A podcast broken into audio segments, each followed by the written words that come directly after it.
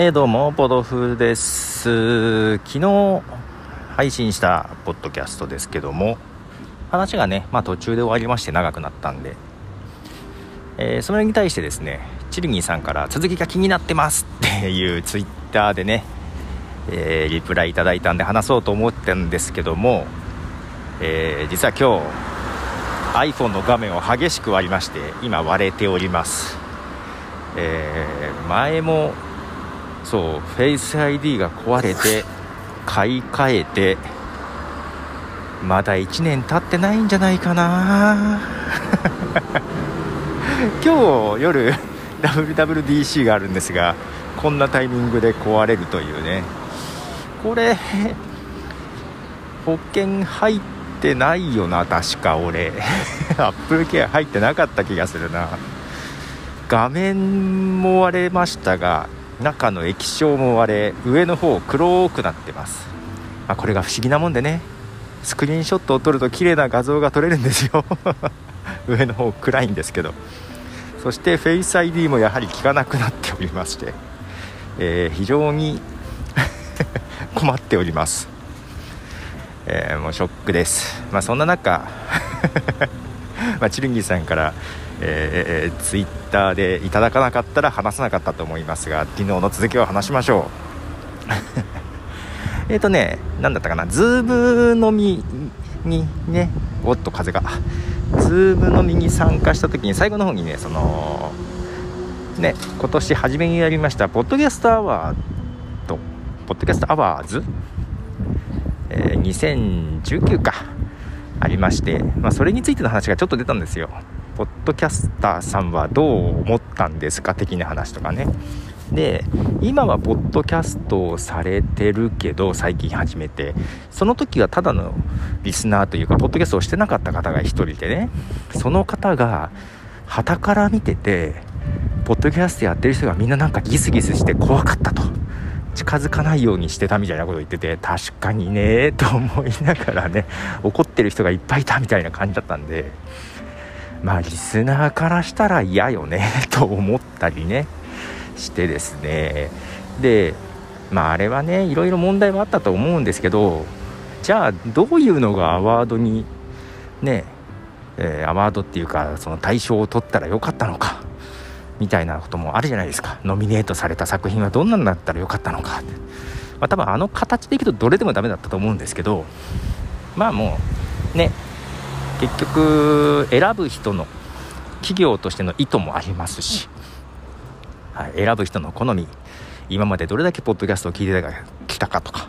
いろいろあると思うので、まあ、どんなものでも、まあ、文句は出るでしょう。ただそれにしても出過ぎたねとは思うんですけどもじゃあなんだろうな。そういうのはもう置いといて 対象とかそういうのは置いといて自分の中で、まあ、私自分の中で1番を選ぶ人としたら何よというところをねありまして、まあ、たまにね、あのー、いいポッドキャスト面白いポッドキャストだったら教えてくださいみたいなことを言われるんですけどすごく伝えづらいじゃない。もう好み人それぞれだしで自分がよく聞いてるのっていわゆるみんなが聞いてるやつと違う気もしてるしうん、私のいわゆるなんだろうなすごく人気のポッドキャストを聞いているというよりは昔から知っている人たちとの聞いてる方が心地よくってポッドキャストそのラジオの代わりとかメディアというよりはコミュニケーションツールぐらいに思っているので違うんですよね。でその中あのまあ一応1個決めまして今日そのお伝えしようとご紹介しようというのはただ、えー、何がそんなにいいかっていうことよりもすごく個人的な やっぱり、えー、理由が多々多々あるのである意味文章化はしづらい。ブログなんかにこの番組はこうこうこういう理由でいいんだぞっていうのも一応書けるんだけど それ以上に個人的なことがね多すぎて、うん、っていうとこでですねえー、発表します。発表 そんな大したことじゃないんだけど。あのー、多分ね何名か話したこともある虚構新聞ニュースのポッドキャストもうこれでしょうと思ってます。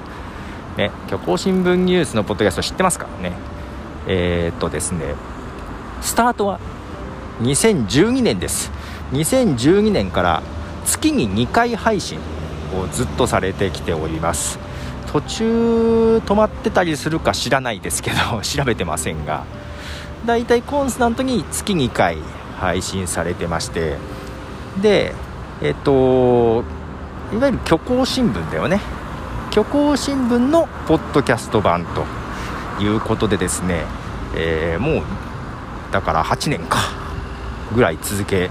ておられるということで、えー、その配信者の方は知り合いです。と言っても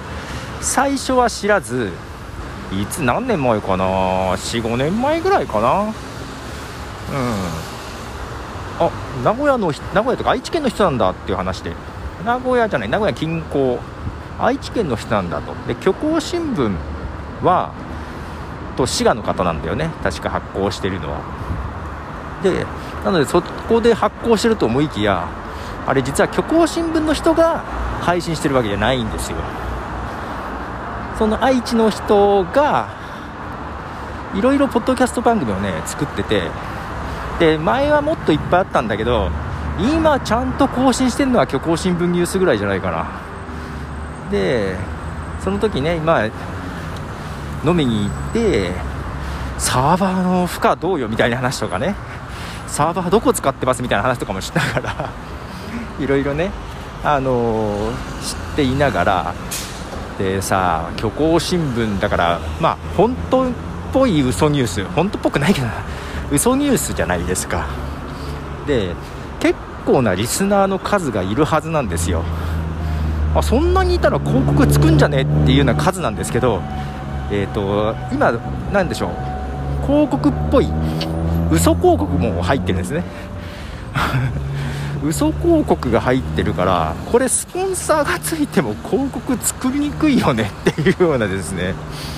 感じでどうしたもんかっていう話とかもね知ってて。でそのポッドキャストただサーバーもねコストかかるでしょ？しかもあれどうしてるかっていうと脚本は脚本？原稿はの虚構新聞を発行している、えー、社ん？虚構新聞社の社主でしたっけ？の方に原稿を依頼して書いてもらってるんですよ。そこもコストかかってるんですよ実は。ね。原稿依頼をして書いてもらってるやつに基づき、えー、それを編収録し編集し発行してるっていうやつなんですね。で